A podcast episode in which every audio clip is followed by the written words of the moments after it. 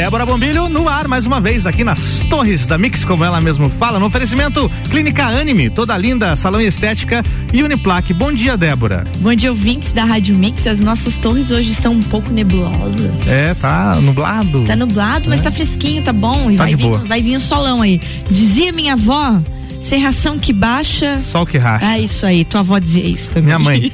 mãe.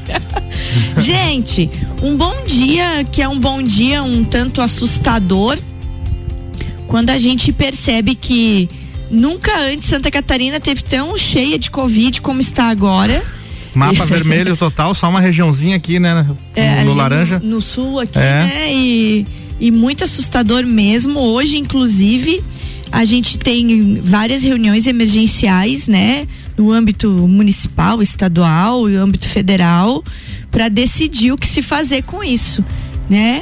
Prefeito de Chapecó deve tomar previdências de, de fechar tudo. Uhum. Providências, né? É, uma, é, e vai fechar tudo e daqui a pouco isso pode estar acontecendo com a gente. E aí, eu vim no carro ouvindo o, o último programa do Caio, que eu estava aqui, tinha ouvido o programa dele já, uhum. é, falando sobre a falta daquelas palavrinhas mágicas ali que ele fala no final, né? Puxada de orelha total esse programa do esse Caio. Esse programa do Caio foi quando ele fala que nós estamos sofrendo de falta de amor de falta de fraternidade, de falta de comportamento, de falta de disciplina e de falta de empatia.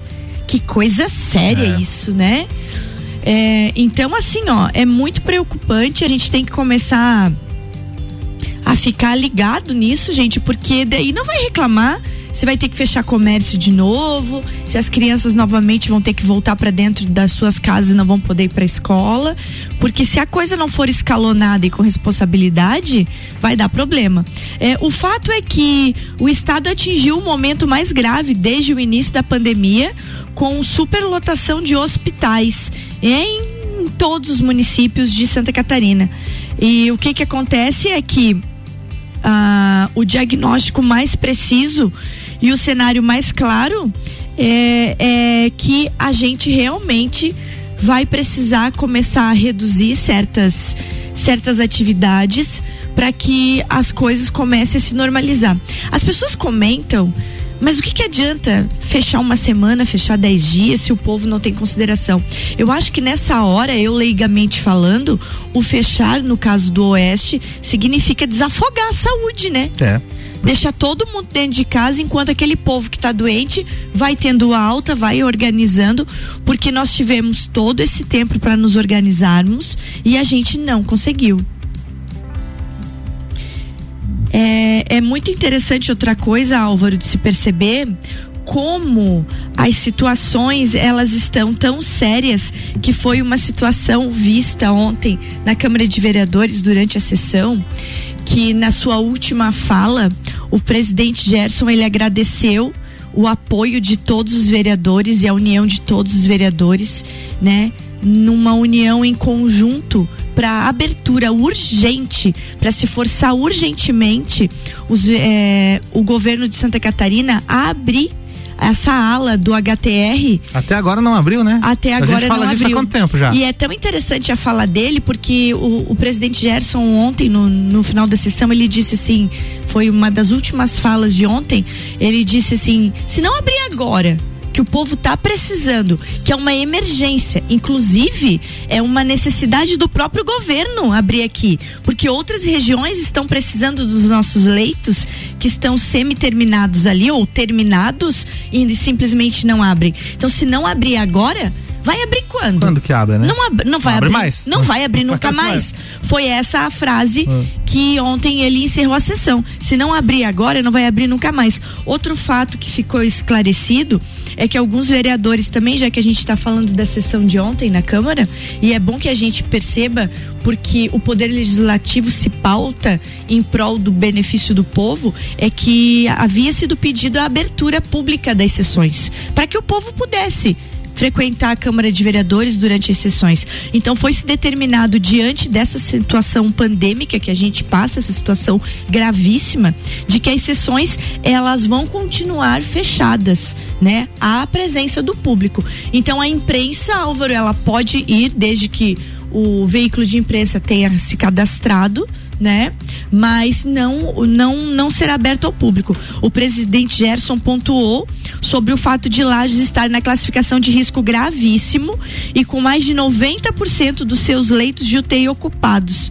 E isso tudo. 89 na última atualização, mas não faz diferença. Tu viu um ontem assim. à noite? Teve mais uma ontem à noite? Teve ontem mais uma. Ah, não vi essa última. Quer ver, ó, procura ali que, que eu já vejo ali. Facebook Prefeitura? É, bem isso aí. Teve mais uma ontem e, e a gente está, se eu não me engano, no 93.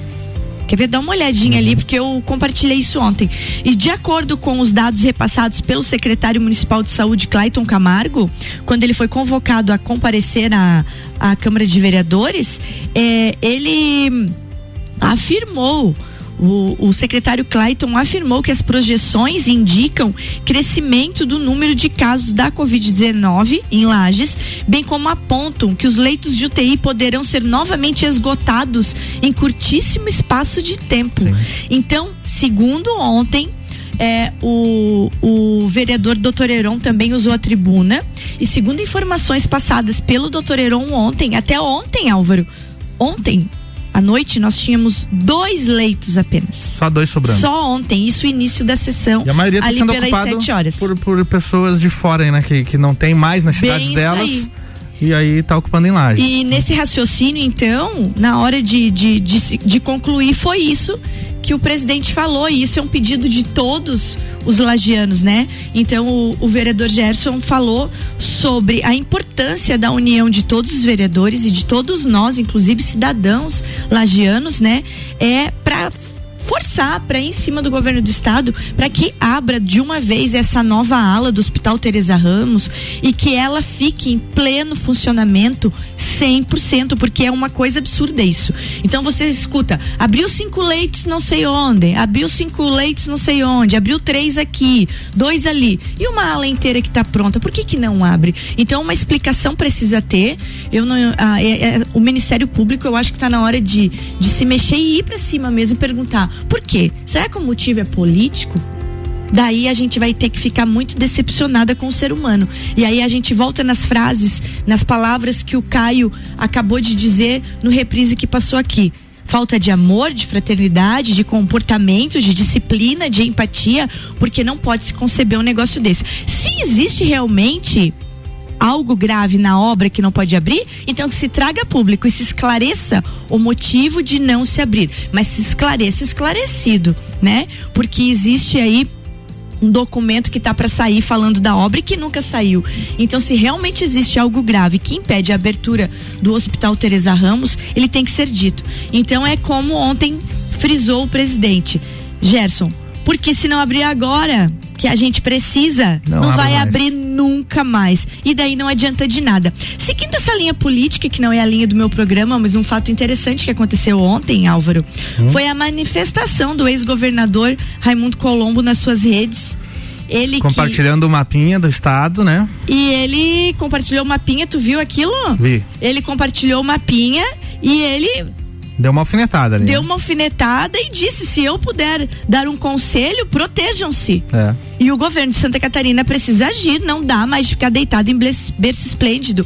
E outra coisa, não é mais hora de você ser amigo de ninguém, né? É hora de você tomar a atitude certa, independente de quem você vai agradar ou não. Então isso é uma coisa muito interessante.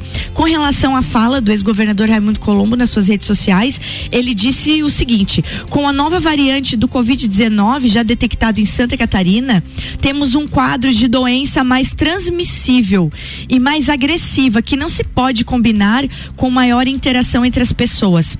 O mapa atual mostra 15 das 16 regiões de Santa Catarina em nível gravíssimo. Distanciamento social, uso de máscara e de álcool em gel é o básico. Mas há ações que o governo de Santa Catarina precisa com urgência implementar. E ele sugeriu né? Uma pessoa que foi oito anos governador, que esteve à frente de várias crises, deu uma sugestão e que às vezes sugestões devem ser ouvidas, né? Prestada atenção nesse negócio. Ele diz o seguinte, né? Implementar, então, acelerar o ritmo da vacinação. Somos o pior estado do sul e estamos entre os piores do Brasil. As regiões com maior número de casos precisam ser priorizadas. O uso de barreiras sanitárias para isolar áreas com maior número de casos precisa ser avaliado pelo governo do estado. E aí ele explica. Eu digo isso pensando na história de Santa Catarina. Em março de 2020, com nenhum leito de UTI ocupado por paciente de Covid-19 e a maioria das cidades com zero casos, os catarinenses foram submetidos a um lockdown. É verdade, quando começou, tu Você viu? Não, não, sabia de nada, ninguém sabia de nada, era pouca informação. O desespero foi grande ali em março. É, né? é, é o que eu digo. Eu às vezes afirmo sem conhecimento de causa, mas quando você escuta isso de um ex-governador falando sobre isso e, e, e, e, perguntando, mas e o motivo disso? Lá em março, a gente estava tudo calmo, a gente ficou preso quase um mês. E agora, o que está acontecendo, né? Determinaram que ficássemos em casa, ele afirma, lá em março de 2020, quando medidas menos drásticas poderiam ter evitado o fechamento de tantos comércios e amenizado o impacto na saúde mental das crianças e adultos. Os protocolos da Defesa Civil de Santa Catarina, construídos em 2017 e reavaliados em 2019, aprovados inclusive pela ONU, contemplam a possibilidade. Aí vem aquilo que a gente já falou aqui, Álvaro, dessas medidas aí do, do dos protocolos. Ele diz o seguinte: é, isolamento das regi por regiões. Então, por exemplo, o oeste está todo contaminado, isola, não deixa passar de lá para cá e de cá para lá, certo? Mais ou menos atingidos pela pandemia. Então, isolar as regiões é algo importante. E daí ele termina dizendo isso: é para evitar que daqui a pouco não haja outra alternativa além do fechamento que faça que faça o alerta. Avaliem as barreiras. Olha que coisa tão simples e tão clara de se perceber, né? Avaliar barreiras, melhorar o ritmo de vacinação e aos catarinenses o ex-governador Raimundo Colombo deixou o conselho máximo, né? Protejam-se, que foi o conselho que o nosso Caio Salvino acabou de dizer. Então, gente, é uma coisa muito importante. E para terminar esse bloco, só para a gente tirar a nossa dúvida com relação aos dados de lajes, é, eu vou abrir para vocês aqui para a gente só com, confirmar bem certinho. Ontem à noite nós recebemos então um boletim às 11 horas da noite, certo? Álvaro, Sim. 96% da UTI, UTI COVID. COVID. 96%. Pro, prote, é, procede exatamente o que foi falado ontem na Câmara de Vereadores, que ontem à noite nós só tínhamos mais dois leitos. Então a situação é muito grave, gente. E a gente tem que começar a ouvir a nossa consciência, ouvir os profissionais da saúde, como o Dr. Caio Salvino, e ouvir lideranças com experiência, como é o caso do ex-governador Raimundo Colombo, que veio nas suas redes dar sua opinião. E que bom ver que os nossos vereadores, através da fala do presidente Gerson, estão unidos em prol, e ele citou inclusive o ex-vereador Lucas Neves, que está unidos com, unido com eles na abertura da nova ala do Hospital Teresa Ramos. É isso que a gente espera das nossas lideranças, união. E que bom que a gente está vendo que isso está acontecendo. Vamos lá? Vamos pro break? Breakzinho e já voltamos. É isso aí, já já tem mais Débora Bombilho por aqui com oferecimento Clínica Anime, toda linda salão e estética e Uniplaque. Você está na Mix, um mix de tudo que você gosta. A Clínica Anime, unidade de tratamento oncológico, está situada no terceiro andar do edifício Anime, em Lages. Com uma equipe multidisciplinar atualizada e sob orientação dos oncologistas Dr. Pedro Ervin Specht Schurman e doutora Maite de Liz Vassen Schurman. A Anime tornou-se referência, atuando na pesquisa, prevenção, diagnóstico e tratamento do câncer. Anime, qualidade de vida construímos com você. Siga a Mix no Instagram, arroba Mix Lages.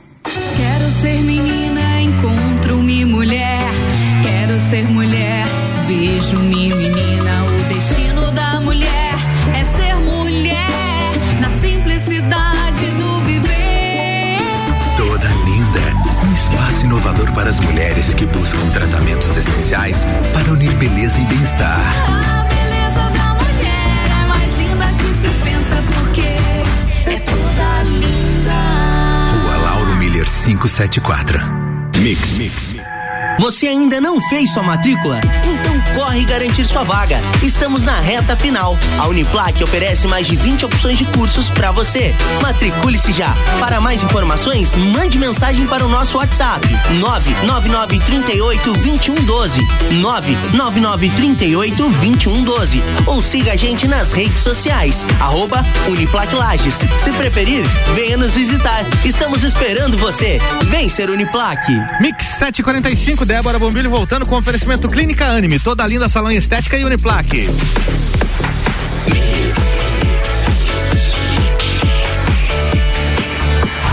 O melhor mix do Brasil. Bloco 2, Débora Bombilho, é contigo. É, voltando só pra gente amarrar esse, essa nossa fala sobre a Covid-19 que a gente estava falando no primeiro bloco, é, na contramão do que está acontecendo aqui em Santa Catarina e no Brasil, é, uma coisa muito interessante é que a pandemia de Covid-19 ela está desacelerando no mundo, né? Isso se deve à vacinação. O número de novos casos de Covid-19 caiu 16% no mundo, segundo dados da Organização Mundial de Saúde. Na semana de 8 a 14 de fevereiro, houve 2,7 milhões de registros contra 3,1 milhões na semana anterior, do dia 1 ao dia 7. É a quinta semana consecutiva com redução de diagnósticos. As regiões com maior taxa de queda foram a África, olha só, e o Pacífico Ocidental com cerca de 20%. As mortes também baixaram. E esse declínio se deve é, a, a vacinação que está começando a acontecer e vários países estão com o seu ritmo de vacinação muito acelerado. Então, com certeza, Álvaro, se nós conseguirmos é, acelerar o nosso ritmo de vacinação e se o- o- os nossos governantes, agora pensando na esfera federal, conseguirem realmente agilizar o processo de compras da Sim. vacina e pararem de brigas com os laboratórios e de melindres, né? E de mimizentos e de aí continuar achando que é uma gripezinha. Então eu acho que a gente vai ter realmente uma, um número muito maior de doses que vai contemplar toda a nossa população. Álvaro, Diga lá. temos o nosso dia na história. É claro que temos, Mas Débora. vamos lá, Vamos, lá, vamos então lá. tem trilha pronta preparada aqui, ó. Opa! Hoje na história, Débora, hoje então, dia 23 de fevereiro, o que teria acontecido em outras épocas, em outros anos? Fatos importantes que marcaram a história nesse dia? O que que aconteceu? Vamos lá então, ó, no dia 23 de fevereiro de 2001, a Estação Espacial Mir cai no Pacífico após 15 anos de serviços. Outra. Foi o final aí da Descansou. missão. Descansou, muito importante, né? Várias descobertas aí com a Estação Espacial Mir, que foi substituída pela atual Estação Espacial Internacional, que está em órbita aí até hoje. 23 de fevereiro de 1939, Débora. Nasce Wilson Simonal, cantor e compositor brasileiro. Olha isso. Grande Simonal, hein? Corpinho cheio de swing. É verdade. e tem mais um importante músico que nasceu nesse dia, mas em outro ano aqui, ó, 23 de fevereiro de 1927. Foi quando nasceu o sambista Bezerra da Silva, Débora. Outro swing. Olha, dia do swing. Só grandes nomes, hein? Só grandes nomes. E pra Álvaro. fechar, olha só que legal esse aqui. No dia 23 de fevereiro de 1901. Opa. Sabe quem nasceu nesse dia, Débora? Quem? O Instituto Butantan foi fu- fundado em São Paulo, 23 de fevereiro de 1901. Muito interessante isso, Instituto Butantan, que agora tá aí, né? Abraçado em causas e cruzadas É verdade. de com- completando vacinas. 120 anos hoje. cara. 120 anos. E, é, é um- e- essa é uma data que merece bolinho com Eu, vela. eu não sabia, é- não, não fazia ideia dessa de- É, desse olha o fato. tempo, olha o tempo. Instituto Butantan com a sua larga história de produção de vacinas e de pesquisas em prol da saúde, né? Exatamente. Isso é uma coisa assim que a gente tem. E ainda bem que nós temos um instituto como esse e desenvolvedor de tecnologias e vacinas para o mundo inteiro. O Álvaro, Diga. mu- mudando o nosso assunto e uma pergunta agora para ti. Você é a favor ou contra a pena de morte? Eu sou contra. Explique. Como é que é que diz argumente? Argumente. É, a vida humana é, é- é suprema, tem que se respeitar. Né? Tem, você tem outros tipos de punição que eu acho que são muito mais severos do que simplesmente ir lá e matar o cara. Por exemplo, a prisão perpétua. certo. né? Acho que a prisão perpétua, só que é claro, aí precisa ter estrutura para isso, né? Não adianta o Brasil querer implementar a prisão perpétua que não antes de uma reforma toda no sistema prisional, isso não teria como acontecer. Não, não tem como. Aqui É. no Brasil não tem como. Pois então, o estado que mais executou eh, pessoas nos Estados Unidos foi o estado de Virgínia. Ele aprovou o fim da pena de morte. Uhum. Olha é aí. muito interessante de a gente raciocinar sobre isso. A Virgínia aboliu a pena de morte ontem, dia Ontem? 22 de fevereiro. Olha, daqui a alguns anos vamos estar falando desse dia, no fato Ah, do, do dia na história, do então. dia na história. a primeira execução no, no que é hoje considerado território americano é, que ocorreu ali, né? A primeira execução ocorreu no estado, estado da, da Virgínia, Virgínia. em 1608. Nossa, olha só. Foi a como- primeira vez É. que, que por lei É pôde se matar uma pessoa. N- Não é um negócio meio ultrapassado, E Débora? totalmente ultrapassado em Pena de morte? 1608. Olha o isso. capitão George Kendall acabou morto por espionar para a Espanha. Olha o motivo. Nossa. Político. Político. o primeiro motivo foi esse. Olha só. Calcula-se que 1.390 pessoas tenham sido executadas no local, mais do que em qualquer outro estado, segundo dados informados. O projeto agora segue para o governador democrata Ralph Norton, que disse que o sancionará, tornando a Virgínia, o 23ª Federação dos Estados Unidos, a impedir as eletrocuções. Ah, essa era a palavra na época. Eletrocuções. Eletrocuções. Que coisa séria, Álvaro. É. Você morreu do quê? De uma eletrocução. Caramba. Gente, isso é uma coisa muito séria. Outra coisa bonita que aconteceu é, foi que o Papa fez uma visita surpresa a uma sobrevivente de Auschwitz. Olha só. Olha que coisa linda Que isso. legal, que bonito. É, o Papa Francisco visitou de surpresa no sábado, dia 20, uma sobrevivente do campo de concentração de Auschwitz. Auschwitz? Auschwitz. Auschwitz, na Polônia. A escritora húngara Edith Bruck, de quase 90 anos, uma escritora. Ela passou dois terços de sua vida na, na Itália e dedicou parte do tempo a relatar os horrores que viveu durante a perseguição narcisista. É, em entrevista ao jornal, é, em, em janeiro, em entrevista, ela comentou que ela teria vontade de conhecer o Papa. E aí ele foi visitá-la de Ah, surpresa. imagina a reação dela quando ele chegou lá. Aham, Olha bem, só. bem bonito isso. E ele ficou muito impressionado com todo o testemunho dela. Então ela foi visitada por ele para trocar ideias sobre humanidade, sobre tudo que, é que aconteceu. Porque é muito louco de imaginar que existem pessoas que ainda duvidam daquilo, né, Álvaro? É, tem, tem gente que. É melhor não citar, mas casos recentes É. em Santa Catarina, inclusive, de pessoas importantes Inclusive, é, dando a entender que aquilo não teria acontecido, ou Dando que a teria acontecido de outra forma. Que, É, ou ainda, se a pessoa não dá a entender que não aconteceu, ela faz um jeitinho negacionista, tipo, não é comigo, né? Isso, Que isso. eu não sei se não é pior, É. porque. Porque cê- pelo menos a pessoa que assume um troço desse, ela dá a cara e diz, não, aconteceu, é louca, mas ela É. dá a cara. Agora, o negacionista é uma coisa muito louca, assim, né? É Você, perigoso. É, você negar o ocorrido, né? Perigoso porque precisa- é um fato que precisa ser relembrado para que não se repita. Inclusive, em tempos de Big Brother, aí, que a gente fala muito em Big Brother, é, teve um fato lá no Big Brother Portugal, em que um dos participantes desdenhou da questão do. do, do- como é que chama mesmo? Do- holocausto, do né? Holocausto, Desdenhou e fazia piada lá no programa e tal, e ele foi expulso do programa. E o, o, o, digamos assim, o Thiago Leifert Certo. deles lá, o apresentador, o apresentador falou: você está saindo da casa porque é, está desdenhando de um fato importante, histórico, do qual precisa ser relembrado para que não aconteça novamente. É, isso é uma coisa interessante que é, a gente precisa do passado, porque o passado nos mostra para que caminho seguir. Então, assim, ó, quando a gente vê uma notícia como essa do fim da pena de morte, quando a gente vê o Papa indo visitar uma vítima de Auschwitz e, e reforçando a existência daquilo, daquele horror todo, né? E a gente começou o programa fa- falando de união das nossas lideranças, as lideranças se unindo em opiniões e, e em buscas de, de como resolver toda essa situação pandêmica que a gente está falando, ou unidas em prol de algo que está ali parado, um elefante branco parado ali que a gente não entende porque não abre, como é o caso do Teresa Ramos. A gente acredita que a humanidade tem uma, um caminho a seguir, mas o caminho a seguir é via união, não tem outro jeito. E daí eu não tenho como, eu anotei, eu vinha vindo, eu anotei as palavras do Caio. É, é via amor, é via fraternidade, é via comportamento, é via disciplina, é via empatia. Nós não temos outro caminho a seguir que não seja esse caminho, não tem como. É, é impossível de se imaginar é, que as coisas aconteçam é, diante disso.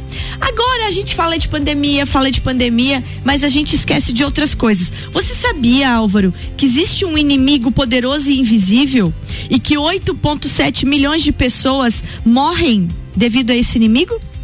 Quem? Qual inimigo? Poluição. Ah, olha só. É, não é tão invisível assim, né? Pois Em é. alguns lugares dá pra ver bem. Poluição, gente. Uma pesquisa revelou que em razão, em razão da queima de combustíveis fósseis, para quem não sabe, combustíveis fósseis são combustíveis originados de coisa viva. da decomposição de coisa que foi viva um dia Petróleo. né? Que é o, no caso é o nosso petróleo, é o nosso carvão mineral também. Então decomposição de bicho, de eu tinha um amigo, professor de química, professor Carlão, lá do, do Carlos Oliveira, Carlos Roberto de Oliveira, professor de química, dava aula lá no dava aula no CIS, Sedup e agora dá aula no Colégio Santa Rosa. Ele dizia que quando ele morrer, ele vai virar petróleo.